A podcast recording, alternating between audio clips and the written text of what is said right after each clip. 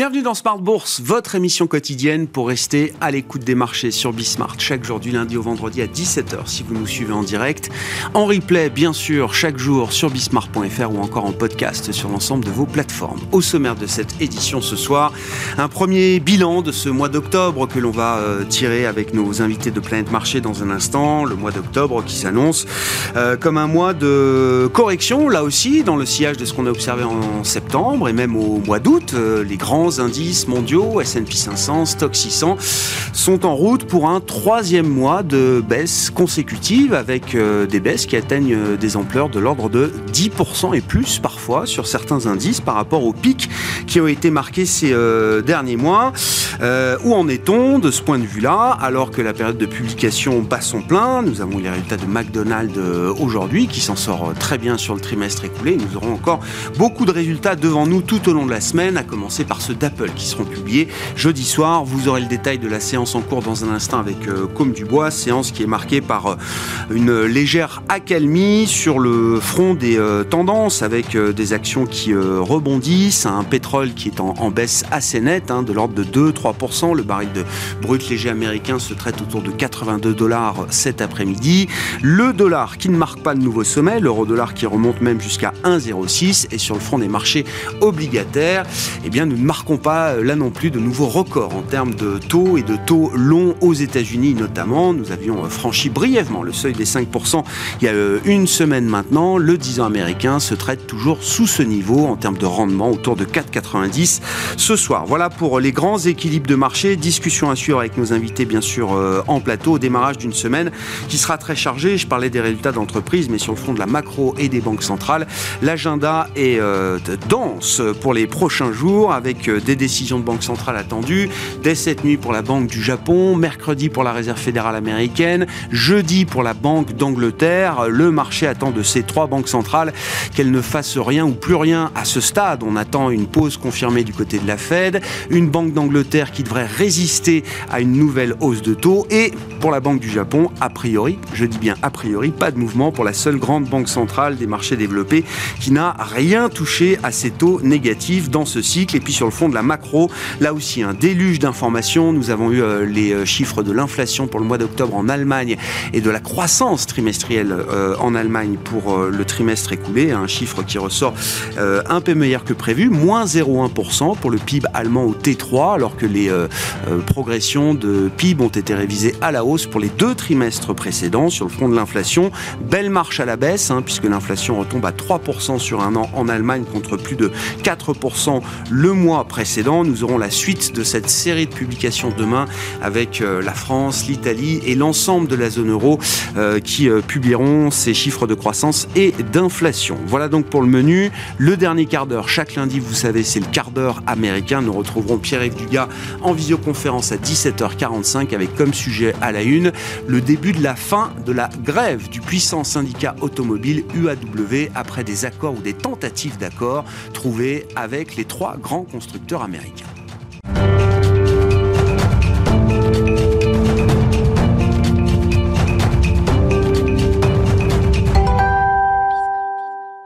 Séance de répit donc sur les marchés actions et en Europe notamment. Le détail du jour avec Comme du Bois. La Bourse de Paris amorce un nouveau rebond ce lundi. Sur le front de l'inflation, l'Allemagne s'en tire mieux que prévu. En données harmonisées, l'indice des prix à la consommation dans le pays a baissé de 0,2% sur un mois et a augmenté de 3% en rythme annuel, soit le plus faible taux depuis juin 2021. Ces données permettent au marché de confirmer l'idée que la BCE est au bout de ses hausses de taux. Du côté des valeurs aux États-Unis, McDonald's évolue en hausse. Son titre progresse jusqu'à près de 1,5% au cours de la séance. Les ventes du géant mondial de la restauration rapide ont augmenté de 8,8% au niveau mondial, soutenues par des nouveaux lancements et la forte demande pour les repas à prix abordable, dans un contexte d'inflation élevée. En France, ArcelorMittal perd jusqu'à 4,4% au cours de la séance après que le gouvernement du Kazakhstan ait annoncé son intention de nationaliser la filiale locale du géant mondial de l'acier. Cette décision fait suite au pire accident minier de l'histoire du pays, un incendie qui est survenu dans une mine de charbon gérée par sa filiale locale ArcelorMittal Termito, a fait au moins 45 morts parmi les mineurs. De son côté, Eramet évolue en hausse jusqu'à 6,6% au cours de la séance. Le titre profite du relèvement des recommandations d'Odo BHF pardon, de neutre à surperformance. Demain, côté statistique, les investisseurs prendront connaissance des chiffres de croissance du troisième trimestre et d'inflation pour le mois d'octobre pour la France, l'Italie et l'ensemble de la zone euro. Demain, de nombreuses entreprises publieront résultats. Parmi elles, nous retrouverons le pétrolier britannique BP ou le laboratoire américain Pfizer, mais aussi des entreprises du CAC 40 comme Bouygues, Stellantis ou Thales. Tendance, mon ami, chaque soir, les infos clés de marché en ouverture de Smart Bourse, c'est avec Comme du Bois sur Bismart.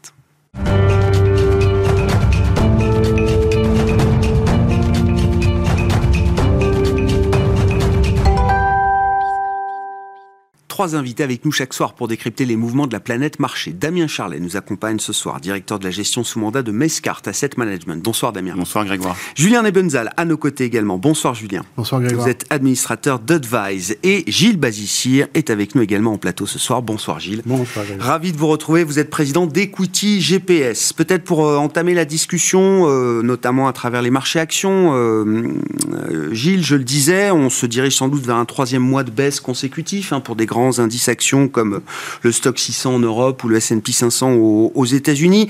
Que nous disent les, perspectives selon les ratings euh, Equity GPS après trois mois de baisse? Je rappelle juste comment sont, euh, sont formalisés ces, euh, ces, ratings. Il y a un facteur important qui est celui de la valorisation de mhm. l'entreprise et l'autre facteur essentiel qui est celui des perspectives et des dynamiques bénéficiaires qu'on peut attendre des, euh, des, entreprises que vous ratez, c'est-à-dire plusieurs milliers dans le monde. Comment ces ratings ont évolué et où se trouvent-ils aujourd'hui à cette, cette fin de mois d'octobre? Alors nos ratings, en effet, hein, qui sont fabriqués valeur par valeur sur 7900 valeurs dans le monde, soit 95% de la capitale boursière mondiale avec une quinzaine de critères différents au global à la fois de valorisation et de dynamique des perspectives relatives. Quand on les réagrège ensuite, hein, bon, on peut avoir une vision du marché pour rester simple et répondre simplement à votre question. Euh, en fin août de cette année, on avait 2 sur 10 sur le marché mondial des actions. Et aujourd'hui, euh, on a presque 6 sur 10. Ah. sur le marché des actions. Donc en fait, on a eu deux phénomènes, euh, on a eu, euh, ça, s'explique par trois phénomènes, deux qui ont évolué positivement pour nos ratings. D'abord, la baisse des prix. Hein, moins un actif est cher, plus il est intéressant à acheter et plus votre espérance de gain à horizon moyen terme est élevée. Donc ça, c'est le premier point. Le deuxième point, c'est euh, bah, des tenues de profit qui sont quand même au global qui ont été depuis lors hein, quand même mhm. assez fermes et donc euh, euh, sur la période.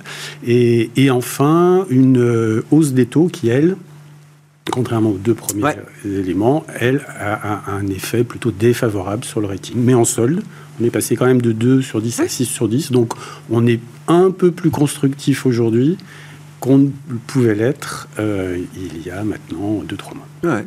Très clair. Qu'est-ce que vous retenez de cette séquence, euh, Damien? Alors, euh, bon, la baisse des indices, je pense qu'on y reviendra.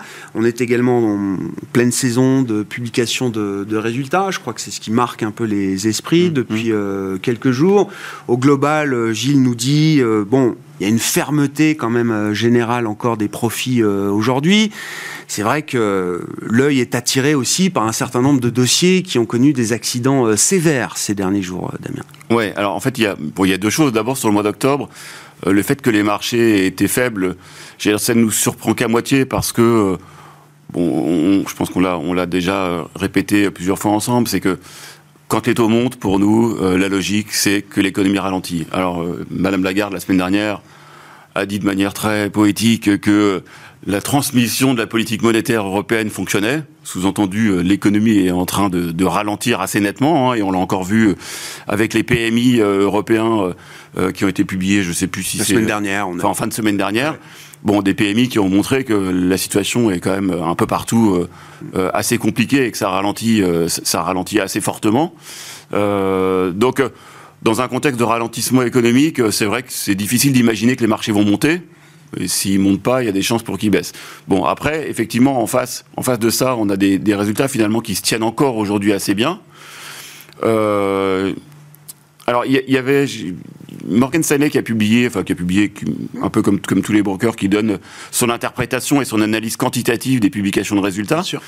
Euh, et sur les entreprises européennes, euh, sur la partie chiffre d'affaires, il mentionnait que il n'y a que 27% des entreprises qui ont surpris positivement sur leur chiffre d'affaires et 40% qui ont, qui ont surpris négativement.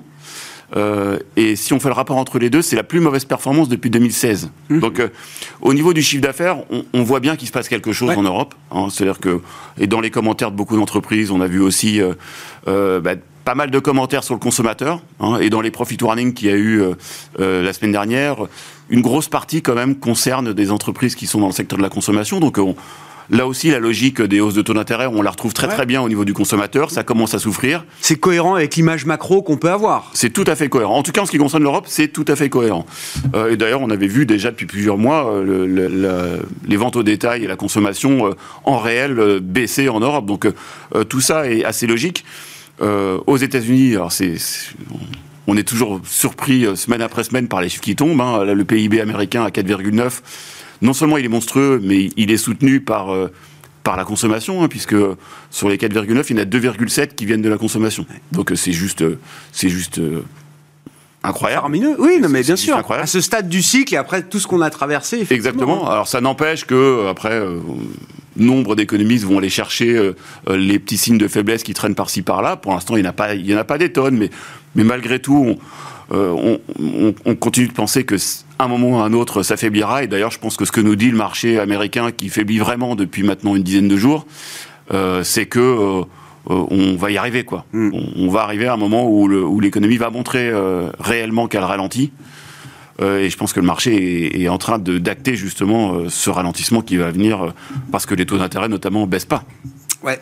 Bon, 4,90 sur le 10 ans américain. Juste, je vous redonne la parole, Gilles, avant de passer la, la, la parole à, à, Julien. Mais il y, y, a une distinction de rating euh, à faire entre les actions américaines et les actions européennes. Là, euh, dans le rating mondial agrégé de 6 sur 10, euh, c'est vrai qu'on n'a pas tout à fait la même dynamique de résultats, visiblement. Euh. C'est vrai. Alors, on a quand même sur les pays développés, en règle générale, un rating inférieur à la moyenne mondiale. D'accord. Et et, euh, donc, euh, et donc ça, ça, ça, intègre la zone euro et les États-Unis, euh, et, euh, donc, et, et, qui sont aujourd'hui traités à peu près de la même façon. D'accord. Euh, la distinction, c'est plus développé, émergent. Oui. Et, dans les émergents, il y a, euh, il y a ceux qui sont qui, qui, qui, ont le meilleur des mondes, hein, c'est-à-dire qui sont en pleine croissance et toujours pas chers, et toujours très bien orientés, au moins en relatif, si ce n'est en absolu, euh, comme l'Inde, hein, hein, la superpuissance euh, d'après-demain, mmh. possiblement. Et déjà, le, le, premier pays mondial en nombre d'habitants, avec des besoins absolument colossaux. Mais autour de l'Inde, vous avez des, des, des histoires similaires euh, sur l'Indonésie, euh, sur la Malaisie. Euh, donc beaucoup de, beaucoup, de, beaucoup de pays émergents. La Chine étant un cas très à part, euh, en sens où on a quand même l'impression que qu'on on n'arrive pas à faire redémarrer l'économie mais pour de bonnes raisons, hein, euh, pour des raisons compréhensibles en tout cas. Euh, il est probable qu'on ne puisse pas, qu'un qu pouvoir politique ne puisse pas avoir une politique aussi, euh, aussi adversaire vis-à-vis -vis de ces grands donneurs d'ordre mondiaux. Hein, des pays occidentaux vers lesquels ils exportent massivement et, et, en étant aussi ben, potentiellement de plus en plus exigeants et de plus en plus assertifs dans plein de domaines particuliers. Donc là, on ne sait pas comment ça peut, ça peut mm. passer.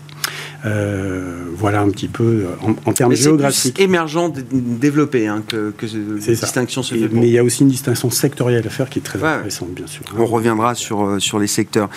Julien, vos commentaires à l'issue quasiment de ce, ce mois d'octobre, qui sera un mois à nouveau négatif, je le disais, alors ça attire l'œil là aussi, hein, mais on a des baisses de 10% désormais d'ampleur. Alors, consensus de marché. On regarde 10%, on commence à parler de correction généralement quand un indice baisse de, de 10%. Est-ce qu'on est dans cette idée-là euh, Et comment vous comprenez cette baisse de, de 10% sur les grands indices euh, américains, européens?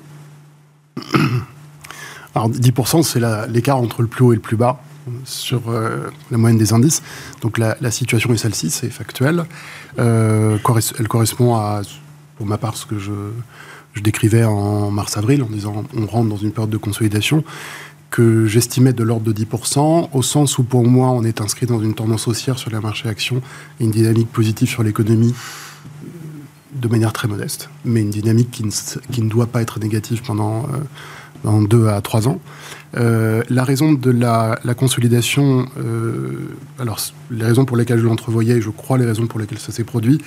Euh, la première, c'est un phénomène qui vient de l'analyse financière, euh, qui est une fois qu'une tendance s'est développée, je parle de la tendance haussière des actions d'octobre à, à avril, une fois qu'une tendance s'est développée et qu'elle euh, ne se développe plus, vient le temps des comptes, et c'est-à-dire de l'ajustement de la valeur des actions par rapport au niveau où sont les marchés obligataires. C'est très compliqué de, quand vous avez un marché obligataire qui bouge tous les jours et un marché action qui bouge tous les jours, c'est très compliqué de procéder au travail de recherche de la valeur.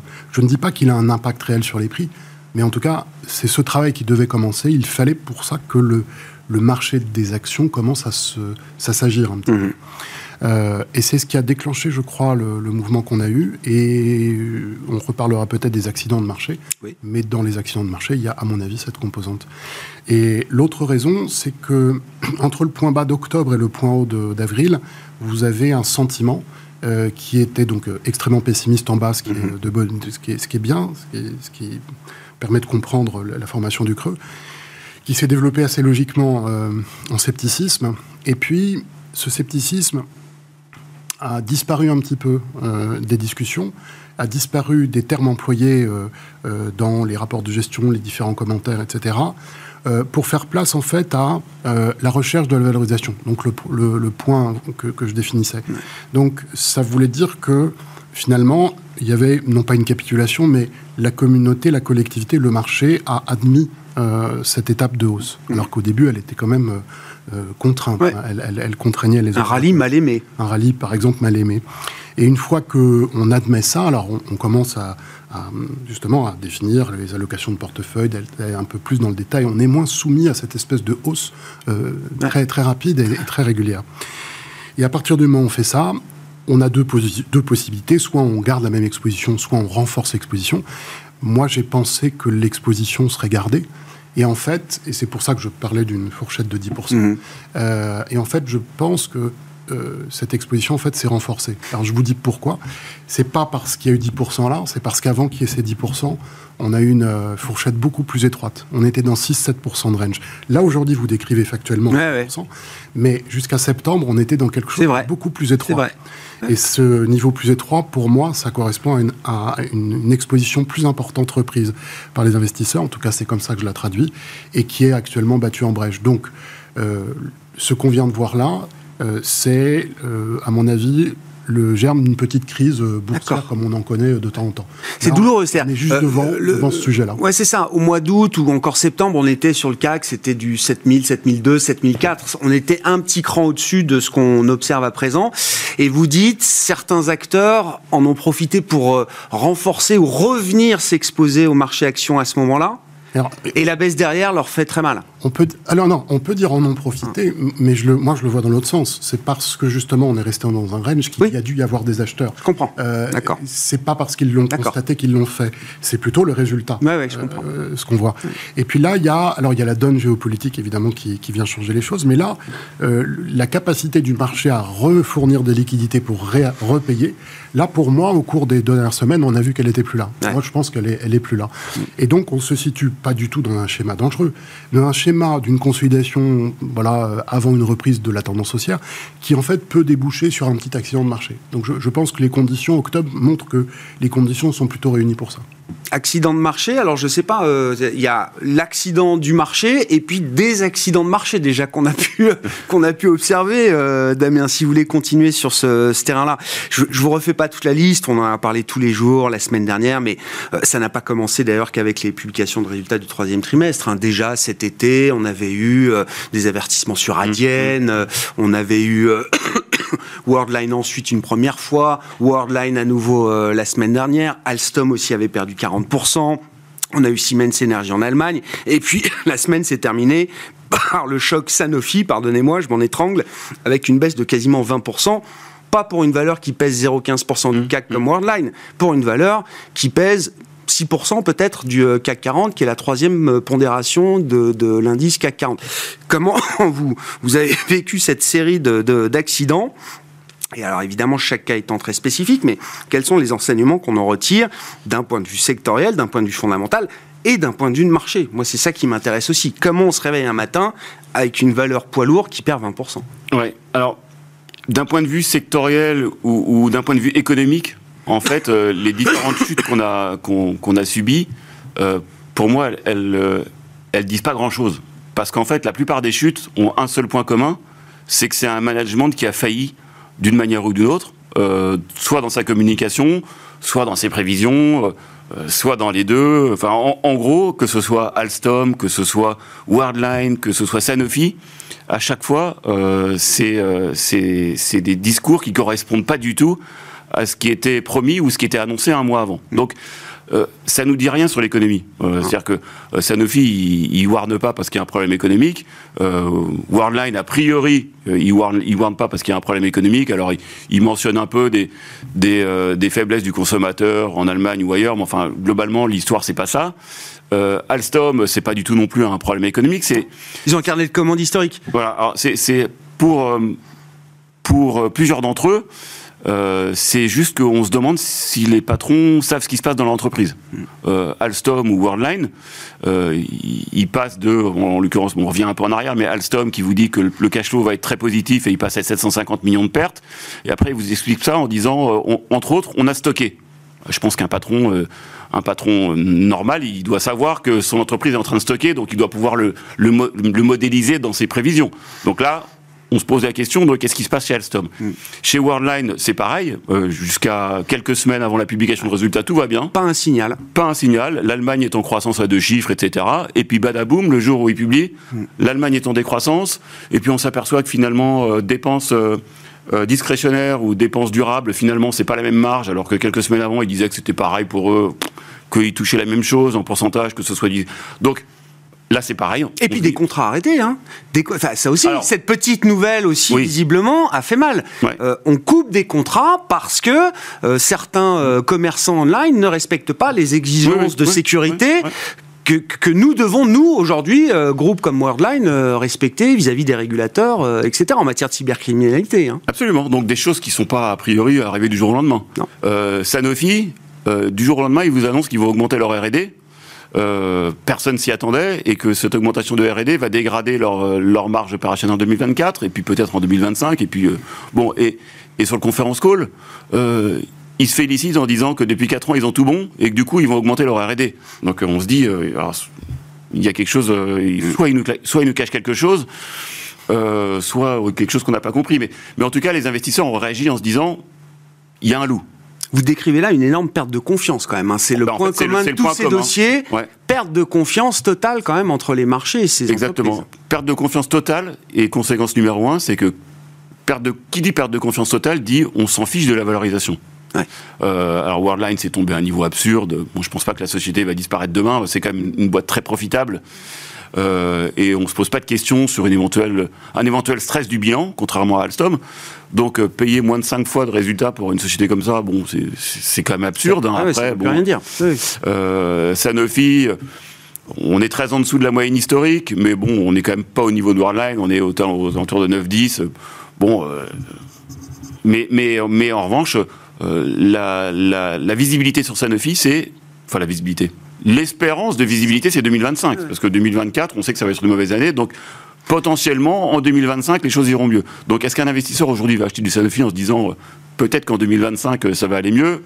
Euh, C'est pas sûr. Donc, en fait, ces, tous ces accidents de marché, c'est pas des révélateurs de problématiques économiques. C'est vraiment des cas spécifiques de.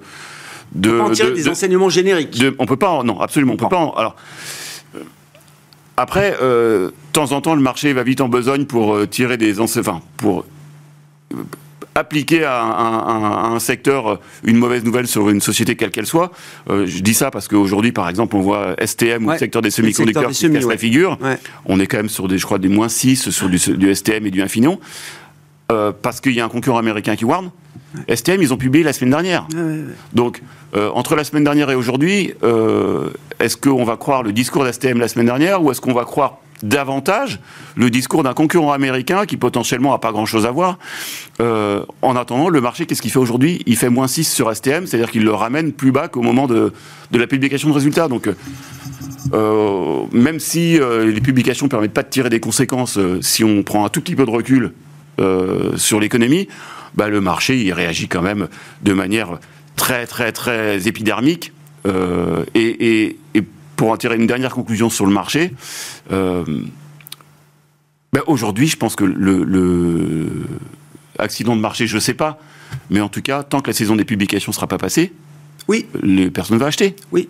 Pourquoi vous voulez acheter une société où vous risquez de prendre moins 15 euh, oui. euh, pour une raison ah bah là, quelle qu'elle soit La question qui tourne, c'est euh, quel est le prochain euh, crash, enfin quel est la, la, le prochain dossier à se faire, oui. à se faire taper, oui, quoi. Exactement. on en a eu tellement là en, en, si peu de temps que. Absolument. Et, et alors moi, un des éléments qui, que je trouve vraiment très très dommageable par ce qui se passe sur des titres comme Worldline ou, ou sur même des titres, on va dire, des mid-cap, qui pourtant, enfin, qui, certaines publient des très bons résultats et elles se font attaquer quand même, c'est que déjà, les investisseurs ne voulaient pas aller sur les mid-cap et les small-cap.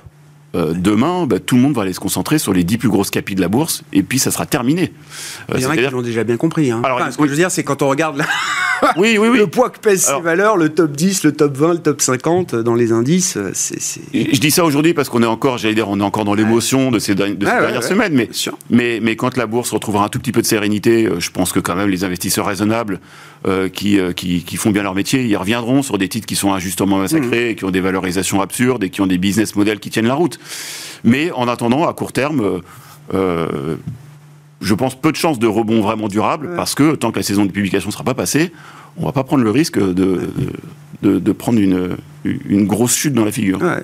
Julien, ces mécanismes de marché, alors, je le disais, hein, c'est des événements qui arrivent, c'est pas nouveau, euh, etc. Mais bon, là, il y a une fréquence quand même d'événements qui marquent euh, les esprits. Et puis, encore une fois, euh, Alstom Worldline, c'est une chose, Sanofi, c'en est une autre quand même.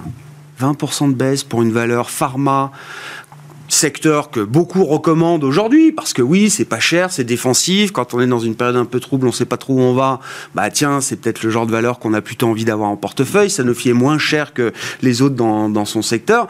Bah boum, ça se prend quand même moins 20% euh, sur une séance. Comment euh, vous analysez ces phénomènes de marché? Est-ce que ça implique sur la psychologie des, investisseurs et des, gérants alors, euh, sur les, les, facteurs qui... Il euh, y a un zoo de facteurs qui environnent tout ça. Euh, le premier, je reviens sur les taux. Euh, quand vous avez des marchés obligataires qui ont beaucoup baissé, vous avez des taux longs qui sont plus élevés. Quand vous changez des lignes de croissance sur des entreprises, ça, ça fait effectivement bouger la valorisation. Sauf que vous étiez avant dans un système où vous ne saviez pas si cette valeur devait avoir un PER de 6, de 8 ou de 10. Donc, vous rajoutez à une chose que vous sur laquelle vous n'avez pas un avis tranché, vous rajoutez une nouvelle incertitude. Donc, ça crée forcément ça, deuxième élément, euh, à l'intérieur d'un marché action qui a globalement peu bougé, vous avez des secteurs qui ont beaucoup progressé, d'autres beaucoup reculé. Euh, ça peut générer du stress si on, les pondérations ne sont pas bonnes dans la gestion. Et ce stress peut redescendre derrière au niveau des valeurs. Il ne faut pas oublier que si un marché ne bouge pas, ça ne veut pas dire que tout se passe bien pour tout le monde. Ouais. Il y a des cas de figure qui, qui, qui, qui se produisent et qui peuvent générer de l'anxiété sur des positions, etc. Euh, je suis d'accord effectivement aussi sur le fait que les, ces entreprises ne traduisent, enfin ce qui a été annoncé oui. ne traduit rien en termes de ralentissement économique, ça n'est pas le sujet. Donc ce n'est pas de ce point micro qu'on va remonter à la macro. Mais après, je verrai peut-être un autre point commun euh, au, au, cas que vous citiez, et, et, de manière générale, faire attention à ça. Quand vous avez un titre qui est un tendance haussière et qu'une entreprise se trompe de communication, communique mal, ça se voit tout de suite, on perd 5-6%, je, je, je, je n'ai pas un cas précis, mais je l'ai vu au moins 10 fois. Mais la tendance est haussière et les, les, investisseurs sont quand même autour de cette valeur. Ça peut même se transformer quelques temps plus tard. Hein, C'était une opportunité d'achat. Quand vous avez des valeurs qui sont en tendance baissière, ouais. ça veut dire que tous les gens qui s'en sont préoccupés au cours des dernières semaines ou mois sont déjà en perte. Ouais. Je ne parle pas des investisseurs long terme, je parle ouais. de ce groupe de personnes. Rajouter une deuxième chose, c'est que le titre sous-performe son marché, par exemple national, voire son secteur. Donc ça veut dire qu'à chaque fois qu'il est observé par les détenteurs, les gestionnaires, les actionnaires, à chaque fois, il y a bien, sans même faire le calcul, il y a bien ce, cette impression euh, que cette action ne donne pas grand-chose. Mm. Alors si vous ajoutez une mauvaise communication mm. à des titres qui sont dans cette situation, ouais. ben, en fait la sanction peut être assez importante. Ouais. Et je crois que c'est ce qui se passe. Du coup, je ne tire toujours pas de conclusion macro, etc. Et puis je rajouterais peut-être, euh, on en parlait un petit peu avant l'émission, euh, l'expérience de marché, quand, il y a des lignes importantes à sortir il y a 20 ans, on transmettait ça à ce qu'on appelait des CACMAN, en tout cas des traders qui étaient spécialisés pour justement changer une taille de position, mais l'étaler sur quelques heures, quelques jours, euh, qui avaient une bonne connaissance euh, de la manière dont distiller le papier au bon moment auprès des bonnes personnes, etc. Plusieurs fois, certains me, rappelaient en me disant "Écoute, tu vas attendre deux jours parce que tu comprends, etc." Et très souvent, ils étaient dans, le vrai parce qu'ils connaissent l'intimité euh, des transactions. c'est fini ça. Et là aujourd'hui, on a ces choses, ces personnes ne font plus ce travail-là, et ce sont des machines qui font ça. Je ne dis pas qu'elles le font mieux ou moins bien. Ce que je veux dire, c'est qu'une machine peut aller peut-être plus vite euh, à l'essentiel du point d'équilibre du marché, c'est-à-dire là où le nombre d'acheteurs vient éventuellement contrer le nombre de vendeurs, mmh. euh, que en fait quelqu'un qui va essayer de travailler pour gérer, optimiser quelque chose. La machine peut considérer que son optimisation, elle va être faite en allant directement le plus vite possible au bon prix. Et si plusieurs machines font ça en même temps, euh, voilà. Maintenant, dernier point pour conclure, euh, faut bien voir que quand vous avez des titres comme Sanofi, indépendamment de tout ce qu'on a raconté de l'histoire et du cas particulier, des titres comme Sanofi qui ont ce poids-là et qui clôturent la séance au plus bas, et quand, vous le rappelez tout à l'heure, vous avez des mid cap qui annoncent des choses correctes, mais le marché ne veut rien savoir, moi, je pense que ça veut dire que le marché est déjà bien exposé aux actions. Les investisseurs, collectivement, sont bien exposés aux actions. Donc, quand ce phénomène arrive, on voit bien qu'il n'y a pas derrière quelque chose qui vient équilibrer. Voilà, donc ça, ça, me confirme dans mon point. Ouais, dans l'idée que c'est ouais, c'est ça. Plus de comportement. Ouais, Sur ces phénomènes de marché, euh, mhm. Gilles, qu'est-ce qui vous a intéressé dans les dossiers un peu spécifiques qu'on a pu citer? Il y en a mhm. peut-être d'autres. Hein, mais... Alors, euh, la, première chose qui m'a intéressé, c'est la. Enfin, on, peut généraliser ça par une observation d'une hausse de la volatilité. Euh, c'est jamais positif, ça fait, c'est toujours désagréable. Et ça met toujours à se poser des questions, ou à se faire poser des questions, euh, plus exactement, et à se remettre sous pression, bien évidemment. Euh, mais il faut voir aussi d'où on vient. On venait d'un niveau de volatilité qui était très, très, très, très faible. Hmm. Donc là, on est à un rythme de volatilité qui est euh, normal, entre normal et peut-être légèrement élevé, mais enfin, il n'y a rien à ce stade de, de catastrophique. Donc c'est peut-être un retour à la normale. Le deuxième élément, c'est on est euh, le, cerveau humain est nécessairement, naturellement attiré par les mauvaises nouvelles, beaucoup plus que par les trains qui arrivent à l'heure. Hein, c'est normal. Euh, et, et c'est pas seulement un, sujet de, de, loupe grossistante médiatique. on est tous fabriqués comme ça. Hein, c'est par nature. Et donc, il est habituel de voir qu'on regarde beaucoup plus les choses qui, sont, euh, qui évoluent négativement plutôt que les choses qui évoluent positivement. Euh, donc on a eu certaines mauvaises surprises, mais on a eu certaines bonnes surprises aussi. Pas en effet pas euh, à juste les, uns n'équilibrent pas les autres. Hein, c'est c'est asymétrique hein, quand même. C'est hein. légèrement asymétrique, mais il y a quand même eu des bonnes, des bonnes nouvelles, des bonnes publications. ce système, ça a été très bon, je crois, dans la tech. enfin, alors les pétrolières, on pouvait s'y attendre, mais enfin bon, c'était euh, c'était quand même très bien. Euh, Carrefour aussi, enfin pour ne citer que les françaises. Mmh. Donc voilà. Après, le troisième élément, c'est si je reviens à nos, ratings synthétiques sur, euh, le monde. Euh, donc on est passé de 2, de 2 à 6 sur 10, donc c'est plus constructif, mais ça c'est les ratings écoutez GPS tout seul, mais quand on calcule par ailleurs un sentiment de marché, des indicateurs de sentiment de marché qu'on le calcule de la même manière pour tous les agrégats, qu'ils soient géographiques ou euh, sectoriels. Et on, pourrait, on peut le faire pour les, pour les valeurs aussi d'ailleurs, hein, pour les clients qui sont intéressés. Eh bien, euh, eh bien là, on vient de passer à un marché mondial BER selon nos indicateurs. D'accord. Hein, alors, ils auraient été euh, modulés, calculés légèrement différents, on aurait pu être encore un peu dans la normalité. Hein, euh, mais ça, ça veut dire quoi? Ça, rejoint ce qui a été dit sur le plateau euh, tout à l'heure, c'est que, comment dire, il est, il est, il est possible que le taux d'investissement en actions moyen des investisseurs globaux n'ait pas monté, mais qu'il se retrouve pour autant euh, un, peu trop élevé pour certains. Trop exposé à leur goût. Euh, voilà. Et ça, il y a plusieurs choses qui viennent influer là-dessus. Il y a bien sûr les taux d'intérêt, hein, euh, les taux d'intérêt qui, hmm. qui, sont en tendance haussière et, ça crée une, au moins une concurrence pour les actions pour le, dans le portefeuille des investisseurs. Entre 5% sans risque et 7% en moyenne historique avec du risque. Mmh. Bon, voilà. Ah bah, hein, donc, c'est normal. Ce qui se mmh. passe, c'est pas, pas anormal.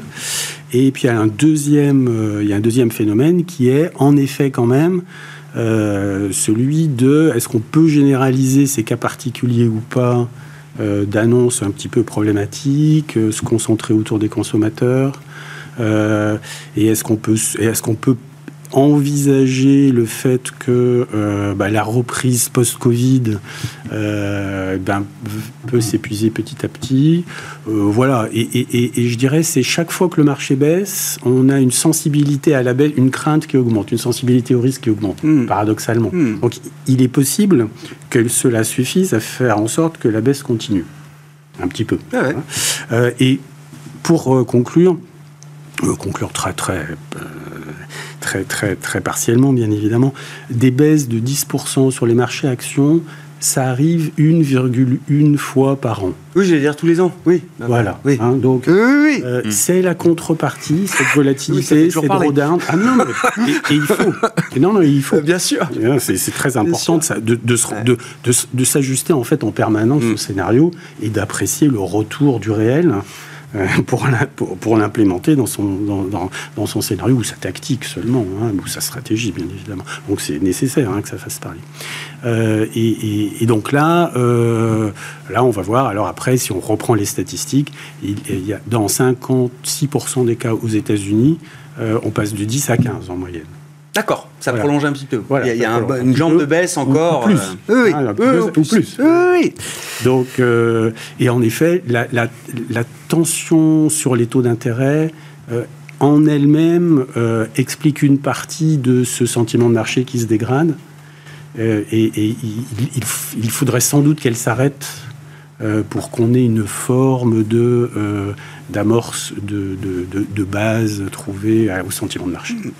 Je comprends effectivement pour les indices, pour les marchés actions, euh, d'avoir moins de volatilité sur les marchés obligataires, d'avoir une stabilisation des, niveaux de rendement qui euh, sont ou qui seront atteints, euh, ce serait sans doute une, une, bonne chose. Mais quand on regarde les marchés de manière globale, est-ce qu'avec des taux autour de 5% sur le 10 ans américain, est-ce que déjà ça, ça implique pour un investisseur qu'on a un univers d'opportunités dans le marché obligataire au sens large hein? mmh. Je prends le 10 ans américain comme, comme référence, tout est lié à ça ou beaucoup en tout cas. Euh, ou est-ce que c'est pas encore suffisant euh, Si on a envie d'être sur la retenue sur les marchés actions, est-ce qu'on peut y aller un peu plus franchement sur les marchés obligataires ou est-ce qu'on est sur la retenue euh, sur les deux? Alors, nous, on, est, on, aime beaucoup les marchés obligataires. Ouais. Euh, bon, cette année, on va pas se mentir, ils sont décevants à nouveau, hein, mmh. puisque ça devait être l'année de l'obligataire. Hein. Absolument, parce qu'au début de l'année, euh, j'allais dire sur du sur l'investment grade, on, on, pouvait espérer aller 4,5, euh, un bon 4,5% et sur du high yield 7% euh, On est début novembre et sur le high, sur le sur le investment grade, on, est péniblement à 1,5% et sur le high yield, on est peut-être à à 3 et, en fait, bah, l'explication, alors c'est on a touché du portage, heureusement, mais d'un autre côté, les taux ont continué à monter. Et là, dernièrement, avec l'augmentation du, stress, euh, les primes de risque, euh, alors surtout sur le high yield, sur grade, ça n'a pas trop bougé, mais les primes de risque ont pas mal augmenté. Là, je regardais par exemple depuis euh, depuis le point bas de septembre sur sur le high yield européen, prime de risque a augmenté de 0,7%. D'accord. 0,7%, fait un calcul simple, si on dit que la, la durée moyenne c'est 4-5 ans, bah, ça fait 4, on va dire 4,5 fois 0,7%, mmh. bah, vous êtes perdre 3,5% de rendement. Et donc, au lieu d'être à 6%, bah, on est à 2,5%. Mmh. Euh, donc, euh, euh, le, le, marché obligataire, oui, à partir du moment où, vous, où votre scénario, c'est qu'il n'y aura pas une grosse crise et une grosse récession. nous, c'est plus de notre opinion. Hein. C'est-à-dire que Petite récession, oui. Grosse récession, euh, on n'y croit pas trop. Donc, euh, le marché obligataire euh, nous paraît encore aujourd'hui très très intéressant parce que les rendements sont élevés et que les primes de risque sont à des niveaux qui sont pas des niveaux de récession, mais c'est pas non plus des niveaux. je crois que sur le high yield, on était à 490. Alors. On parle du plus bas des plus bas d'il y a quelques. On était à 240 au plus bas des plus bas. Et, et, en général, en période de récession, on peut aller à 600. Bon. Mais donc, on est à un niveau qui, qui, qui est au-dessus de la moyenne. Euh, donc qui prend déjà en compte un petit risque de récession. Euh, Et c'est confortable bah, On peut y trouver... A, priori, c'est plutôt confortable. A priori, c'est plutôt confortable. Et alors là, je vais, je vais dire quelque chose, un très gros mot, parce que ça, j'aime pas du tout. Mais on commence à avoir les premiers rendements de, de livret A. Ah. Euh, pas de livret A, de, Non, de fonds euros. Ouais. C'est euh, c'est élevé. Hein. On, est, on, par- on, on parle de 3,5% brut. Ah oui. Sans. Alors vous savez que maintenant ils donnent des bonus euh, si vous achetez des UC, etc. Des bonus qui peuvent aller jusqu'à 1,7. Donc on parle de 3,5% brut qui peuvent aller jusqu'à 5% Ah bah la brut. concurrence, euh, bah, bien sûr. Bah parce que, alors, ils libèrent des réserves, etc., pour faire face au, contrat, au, au compte à terme, etc. Donc, euh, on a évidemment des alternatives au marché, au, au marché action qui sont, bah, qui sont difficiles à concurrencer dans une période de stress, ça c'est sûr. Euh, mais il ne reste pas moins que c'est quand même bien d'avoir un portefeuille euh, avec un peu les différentes classes d'actifs dedans. Mais, euh, mais c'est sûr que aujourd'hui, euh, bah, nous, On, le voit à travers les flux. Hein. J'ai l'impression que les flux obligataires euh, insistent. Hein. Enfin, Continue, ouais. Pour le coup, Ouais, voilà, c'est ouais. ça. Et d'ailleurs, les flux actions, je crois que les flux actions continuent d'être assez mauvais. Oui, oui, oui, oui. En Europe, donc, oui. euh, Oui, oui, oui. Donc, je pense qu'il y a beaucoup d'investisseurs qui ont, qui ont bien pris le pli de- d'acheter des obligations. ouais. Ces, ces dynamiques de flux, là, ça peut catalyser ce que vous décriviez tout à l'heure, Julien, comme euh, un risque de, alors je sais plus, de, de petite crise euh, boursière, non? Enfin, je sais plus comment vous avez euh, caractérisé. Oui, c'est ça, Ouais. l'événement ou le risque d'événement euh, devant nous. Comment on peut le, le définir, le caractériser Alors, c'est le, je dirais, c'est l'état du consensus de la foule, de la collectivité, du marché, qui me dit qu'il est fragile et Mm. qu'il est exposé à des nouvelles désagréables et que ça peut générer une petite, euh, un petit moment d'émotion, Mm. une petite crise boursière. Je ne parle pas de crise financière. hein, je dis moment d'émotion Ouais. boursier. Quel sera ce détonateur? Je n'en sais rien. Ça peut être des taux qui passent de 5 à 5,30 pendant quelques heures. Euh, ça peut être euh, un événement géopolitique. euh, voilà. Euh, si on prend l'exemple, alors c'est tout à fait différent, SVB. Oui, bien sûr. Ici, et on, disait en plateau au moment des SVB, bon bah on sait maintenant que la Fed, les banques centrales ont quasiment fini de monter leur taux. On parlait des derniers 50 points de base. C'est bien ce qui s'est passé parce que le signal d'alerte était, était là. Et ben là, il peut se passer un peu la même chose en- dans la relation action-taux, parce que c'est à votre question. Il peut y avoir un moment où bah, les taux montent encore une fois, et puis en fait, Ouais, ça craque. ça, ça fait un peu trop, Bah ouais. et euh, ça pourrait justifier euh, ce phénomène. Bon, c'est un scénario parmi plusieurs possibles. Euh, c'est le, le- le- la seule relation là que je pourrais voir à très court terme là-dessus. Après, sinon, si, si on la location à moyen terme, je dis, je- en- enfin, il y a un an, on pouvait reprendre des obligations et les mettre en portefeuille à due proportion des niveaux de risque de chacun, etc., etc. Je maintiens ça tout en maintenant que ça va rien rapporter pendant quelques années, parce que de toute façon, on est sur un marché qui a une tendance baissière. Donc, euh, Sur l'obligataire. oui, c'est ça. Il y a, Oui, ça oui, oui, équilibre oui. un portefeuille, ça C'est rapporte. pas la fin du bear market. Hein. C'est pas parce qu'on atteint 5% sur le 10 ans américain que c'est la fin du bear market obligataire. ça hein. vous fait quand même baisser un petit peu Ouais, ouais. de volatilité relativement à celle des actions. Ouais. Et puis il y a un moment, quand les actions ont donné, qu'on rentrera dans une partie de récession, les obligations en les taux en baissant, vous délireront quelque chose. Mais on est dans une période qui est structurellement inflationniste, donc détenir des obligations. J'ai passé, j'ai quasiment combattu des, des gens Ah ouais, pour, je quatre ans comprends. pour ne pas en avoir. Ouais. Parce que les taux à zéro, ça ça n'a aucun intérêt. ouais. Mais là, on a au moins un portage. Ouais. Donc ça Oui, permet d'équilibrer un portefeuille. Mais il ne faut pas en demander plus au marché Oui, je comprends. Oui, on peut capitaliser sur les taux, sur les rendements, mais pas plus. Quoi. Voilà, ça. En- et en contrepartie d'un portefeuille diversifié avec des actions. Ça, c'est impératif. Et il faut juste, juste Bien sûr, rappeler vas-y, une dernière chose, hein, ouais, c'est que c'est quand les taux commenceront à baisser. Hein, pour l'instant consensuel, on va dire euh, été 2024. Les actions, normalement, euh, elles devraient en profiter euh, très très largement. Donc, euh, donc il y a quand même un moment où, où les conditions seront un peu plus réunies pour qu'on ait des très bonnes performances sur les actions. Bon, sur les secteurs, si on termine là-dessus avec vous, euh, Gilles, dans les- les- l'univers des ratings euh, equity GPS, euh, quels sont les secteurs qui se distinguent par rapport aux autres? Alors, euh, la tech en négatif. Ah. Hein, toujours, toujours, hein, ça fait un moment, mais ça reste toujours euh, Ouais. faible. Exemple type, euh, c'est Apple, hein, avec euh, Jeudi deux- soir, Apple. 2 sur 10, D'accord. et euh, une magnifique entreprise, des magnifiques produits, etc. Ça, c'est très clair. Mais une capitalisation boursière qui semble plus qu'intégrer ces éléments très favorables. Et quand on se projette à moyen terme d'un point de, déjà les prévisions de résultats sont pas si sympathiques que ça sur hmm. la valeur, mais en plus, faut pas oublier que son, son PDG euh, qu'on peut créditer quand même assez largement de, de, la success, de succès pardon, euh, euh, d'Apple. Il a 62 ans, hein, il n'est pas éternel à la tête de la boîte. Quelle sera la réaction du marché le jour où on parlera, on évoquera sa succession, parce que pour l'instant, c'est même pas évoqué. Non, oui. Ça, c'est le premier point. Et puis le deuxième point, c'est quand même une entreprise qui, est, qui fait le grand écart au-dessus du Pacifique Hein, entre le monde occidental d'une part mmh. et la Chine d'autre part, euh, où, il y a 95% de sa production de machines et 20% de son marché mmh. hein, euh, également. Donc combien de temps euh, le, la, la, la, ah, C'est sûr que si Apple craque un jour, oui, ça ne fera pas du bien au reste du marché. Oui, mais en termes stratégiques aussi, c'est un peu miraculeux mmh. que la boîte ne souffre pas des problématiques géopolitiques. Bon, tech, donc du coup, vous dites c'est pas le meilleur secteur. Il y a beaucoup de valeurs. Il y a d'autres choses à faire style-là. Hein. Et à l'inverse, alors euh, les financières au sens large, alors c'est pas seulement les bancaires. Hein. Euh, oui, oui, Il y a des boîtes d'assurance, il y a des boîtes de réassurance, les réassurances qui ont un énorme pricing power. Mm. Hein, euh, qui ont pris en, en, prétexte l'augmentation des catastrophes naturelles récemment pour, pour carrément non seulement augmenter leur prix, mais arrêter de couvrir certains risques totalement. Hein. Donc là, les, ceux qui restent tout seuls, là où avant il y avait cinq euh, réassureurs qui couvraient un risque, bah, ils font les prix qu'ils veulent. Euh, il y a également donc euh, l'énergie au sens large. et puis la santé, c'est vrai que pour un Sanofi, il y a quand même un Eli Lilly, un nouveau Nordique. Bien sûr. Qui n'ont pas le même poids et qui n'ont pas les mêmes perspectives et qui n'ont pas le même parcours boursier. Merci beaucoup, messieurs. On s'arrêtera là pour ce soir. Merci d'avoir été avec nous pour ce tour d'horizon des euh, dynamiques de marché et des enjeux du moment sur les marchés financiers. Damien Charlet, Mescart Asset Management, Julien Nebenzal, Advise et Gilles Bazissir, Equity GPS.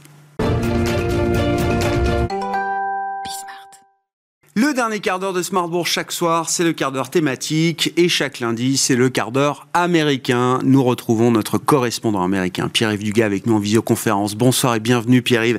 Merci beaucoup d'être avec nous pour euh, nous apporter votre lecture et votre analyse de l'actualité américaine du moment et de trois. Euh, Pierre-Yves, est-ce qu'on peut dire ça ce soir? Un troisième accord ou tentative d'accord est en cours au sein de l'industrie automobile avec le syndicat UAW Très vraisemblablement, euh, le premier accord euh, virtuellement ratifié est intervenu avec Ford la semaine dernière, puis au cours du week-end avec Stellantis, et il y a quelques heures avec General Motors. La ratification va se faire en deux temps pour ces trois accords. Elle est plus avancée chez Ford que euh, chez les deux autres, puisqu'elle a commencé avant. Elle se fait en deux temps. Le premier temps, c'est la ratification de l'accord de principe négocié au niveau national par les instances de chaque, euh, de chaque usine représentée par l'UAW. Et puis ensuite, une fois que cet accord a été ratifié par euh, la structure du syndicat elle-même, eh bien, c'est à la base de, de ratifier les choses. Euh, c'est pour ça qu'on est dans une phase de marketing assez euh, assez forte euh, de la part de M. Euh, Sean Fain, le patron de UAW, qui n'a pas décidément le profil modeste et qui, non sans raison, est très fier d'avoir obtenu de fortes concessions de la part des trois constructeurs américains. On n'a pas encore trop de détails sur ce qu'il a obtenu de General Motors, mais c'est vraisemblablement euh, selon euh, les mêmes normes que ce qu'il a obtenu de Ford et de, Stellantis, c'est-à-dire euh, des augmentations de l'ordre de 25% sur la durée du contrat, qui est de 4 ans et demi, avec une augmentation immédiate de l'ordre de 11% en moyenne, mais surtout la quasi-disparition de cette double échelle des salaires, qui avait été la grande concession faite par le syndicat en 2009 lorsqu'il fallait faire sortir du dépôt de bilan General Motors et, Chrysler. Euh, il fallait huit ans pour passer de l'échelon inférieur à l'échelon supérieur. Maintenant, il ne faudra que trois ans. La réintroduction dans les termes du contrat euh, d'une formule d'ajustement pour tenir compte du coût de la vie et le droit de grève accordé aux ouvriers du syndicat unique dans le cas d'une fermeture d'usine. C'est une très bonne chose pour Sinn Féin. C'est à court terme de belles augmentations pour euh, les quelques 146 000 membres de ce syndicat chez les Big Three. À moyen terme, c'est une mauvaise nouvelle pour la structure de coûts euh, de ces trois constructeurs historiques. Et à un peu plus long terme, je pense que c'est une excellente nouvelle pour l'industrie automobile mexicaine. Je vous laisse nous expliquer tout ça, Pierre. Il se, il se, il se réjouit, Sean Fein, d'une victoire historique, euh, alors que le, le, le, que le président du syndicat UAW se, se targue d'une victoire historique, c'est une chose, mais oui, est-ce qu'il y a quelque chose quand même dans les éléments de victoire du syndicat UAW, quelque chose qui marquera l'histoire du secteur automobile? Ah, C'est la plus belle, euh, c'est la plus belle augmentation obtenu depuis 22 ans, c'est indiscutable. C'est vraiment, quelque chose qui a réussi. Sa stratégie qui était assez, assez agressive et novatrice de ne pas choisir un des trois pour mener la négociation, mais de négocier avec les trois en même temps et de faire la grève chez les trois en même temps. À un moment, on a un tiers des 146 000 membres du, syndicat qui, se sont mis en grève. Cette stratégie a quand même bien réussi. Euh, les circonstances euh, macroéconomiques, euh, on les connaît. Elles sont favorables au syndicat en ce moment parce qu'on est en situation de pénurie de main-d'œuvre. Et il est vrai que beaucoup de sacrifices avaient été consentis par les ouvriers des trois grands constructeurs historiques américains au moment de la sortie de bilan. Seulement, a-t-on retenu les leçons euh, de, cette crise de 2008-2009, se souvient-on pourquoi General Motors et euh, Chrysler sont tombés en dépôt de bilan euh, Et est-ce qu'on n'est pas en train finalement de, de, renoncer à restructurer, à rendre durablement plus productifs ces constructeurs américains?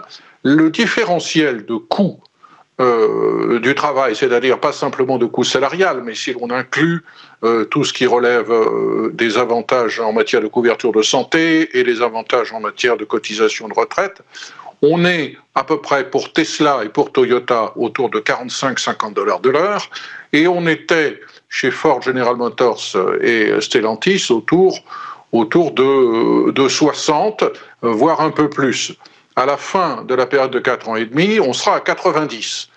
Euh, il y aura probablement un rattrapage de la part de Tesla, Honda, euh, Nissan euh, et donc tous les grands constructeurs américains qui ont des usines en Amérique, bien qu'ils aient des noms étrangers, mais on doute qu'il y ait un rattrapage. Alors, la grande ambition de Sean Fein et de UAW, euh, ça n'est pas nouveau, mais c'est vraiment explicitement euh, avancé aujourd'hui, c'est que dans quatre ans, il ne va pas négocier avec les Big Three, avec les trois grands constructeurs, mais avec les Big Six. Il euh, ne démord pas de l'idée qu'il va finir par obtenir un vote favorable de la part des ouvriers de Toyota, de Nissan, de Volkswagen, de Mercedes, pour qu'enfin ils décident d'être représentés eux aussi par UAW au vu de ce magnifique succès euh, qu'aura été, selon lui, euh, cette négociation de cette nouvelle convention collective. Et tout ça, vous dites, hein, en un mot, euh, Pierre-Yves, va renforcer la, la, la base arrière qu'est le Mexique pour l'automobile américaine? Ben, il, y a un énorme, il y a un énorme argument romantique et romantique, c'est un euphémisme, j'ai envie de dire démagogique, tristement démagogique, c'est qu'on veut faire croire aux ouvriers de l'automobile américaine de Détroit qu'on euh, va obtenir le retour aux années 60-70, une époque où ils étaient complètement protégés de la concurrence étrangère, où ces constructeurs-là fabriquaient des voitures qui étaient invendables à l'international et euh, de qualité extrêmement moyenne et où leur productivité était faible. Et évidemment, ils étaient très riches. Euh, on sortait de l'école, on savait à peine lire et compter, et on avait un job pour la vie sur une chaîne de Chrysler. Euh, Joe Biden fait campagne en disant les ouvriers automobiles méritent, c'est le socle de la classe moyenne. Attention, le monde a changé. Maintenant, il y a plus d'usines automobiles au Mexique et il y a un contrat, il y a un traité de libre-échange avec le Mexique. Euh, les Européens et les Japonais et les Chinois euh, vendent des voitures qu'ils assemblent eux-mêmes aux États-Unis dans une usine qui sont magnifiques avec des productivités supérieures et une qualité qui, franchement, est supérieure aussi à ce que fait Ford. Par exemple, observons ce qu'a raconté la direction même de Ford la semaine dernière au moment de la publication des résultats trimestriels. Ford reconnaît qu'ils ont un gros problème de qualité aujourd'hui. un problème de coût du travail et un problème de qualité, à un moment où on doit opérer une transition vers l'électrique, voilà beaucoup de choses qui vont être compliquées à négocier pour les trois constructeurs américains. L'autre événement qui marque l'actualité américaine, c'est la fin de la saga autour du Speaker de la Chambre des représentants, puisque il a été euh, élu ces derniers jours. Son nom est Mike Johnson. Qui est Mike Johnson, euh, Pierre-Yves? Mike Johnson est un illustre inconnu. Et c'est pour ça d'ailleurs qu'il a été euh, propulsé. Euh, quelle ascension exceptionnelle. On, ignorait tout de lui il y a encore 15 jours. Euh, c'est un personnage de l'État, c'est ça, hein troisième ou quatrième personnage de l'État c'est le, c'est le, le, premier personnage de l'État, c'est le président. Le deuxième, c'est le vice-président. Et ensuite, c'est le, c'est le speaker de la Chambre. C'est le troisième personnage de l'État. il est élu il a 54 ans, élu d'une circonscription du nord-ouest de la Louisiane. Euh, c'est un conservateur, euh, c'est un baptiste, c'est quelqu'un qui s'est illustré euh, au cours de sa carrière politique des 20 dernières années dans la défense des principes les plus conservateurs des chrétiens du Sud. il s'est battu en, Louisiane pour interdire il n'y est pas parvenu le mariage homosexuel. Il s'est battu pour euh, rendre l'avortement illégal, au moins au niveau de, l'État de Louisiane, euh, et il a des convictions euh, qui ont été révélées au moment de la contestation par Donald Trump de l'élection présidentielle, qui sont tout à fait conformes à, celles des Trumpistes. Ce n'est pas un Trumpiste, mais il est de fait Trumpiste D'ailleurs, c'est assez simple à observer. Euh, plus de 60% des électeurs ont voté pour Trump dans sa circonscription. Il ne peut pas faire autrement qu'être qu'être Trumpiste. Mais nous en parlions la semaine dernière. Il représente cette particularité qui peut poser un problème au Parti républicain, c'est que Mike Johnson fait partie de ceux qui étaient très en pointe pour aider Donald Trump à contester les résultats de l'élection présidentielle. Alors il va bénéficier semble-t-il, pendant quelques semaines d'une lune de miel. On va lui donner sa chance pour essayer de, dégager un consensus sur ces grandes questions qui déchirent le Parti républicain, en particulier euh, le risque de shutdown, c'est-à-dire le vote des lois de finances qui constituent le budget américain, et d'autre part euh, l'aide à l'Ukraine. Sur l'aide à l'Ukraine, il a voté contre dans le passé, mais il a ouvert la porte en disant au cours du week-end qu'on ne pouvait pas laisser Poutine gagner en Ukraine, que c'était trop dangereux parce que Poutine irait plus loin et que la Chine serait encouragée ensuite à envahir Taïwan. Donc voilà un, raisonnement traditionnel républicain, j'ai envie de dire réganien, qui peut permettre de, dégager un consensus avec les démocrates et avec la Maison-Blanche sur cette question fondamentale. Euh, en revanche, sur tout ce qui relève du risque de shutdown, si cette lune de miel est prolongée comme on l'espère pour lui, au moins jusqu'au début janvier. On, éviterait un shutdown dans 15 jours, mais euh, on risquerait le shutdown euh, mi-janvier. Oui, un risque qui ne disparaît euh, jamais totalement du paysage politique américain. Merci beaucoup Pierre-Yves. Pierre-Yves Dugas, correspondant américain avec nous, chaque lundi dans le dernier quart d'heure de Smart Bourse à 17h45 en direct et en replay bien sûr sur bismart.fr.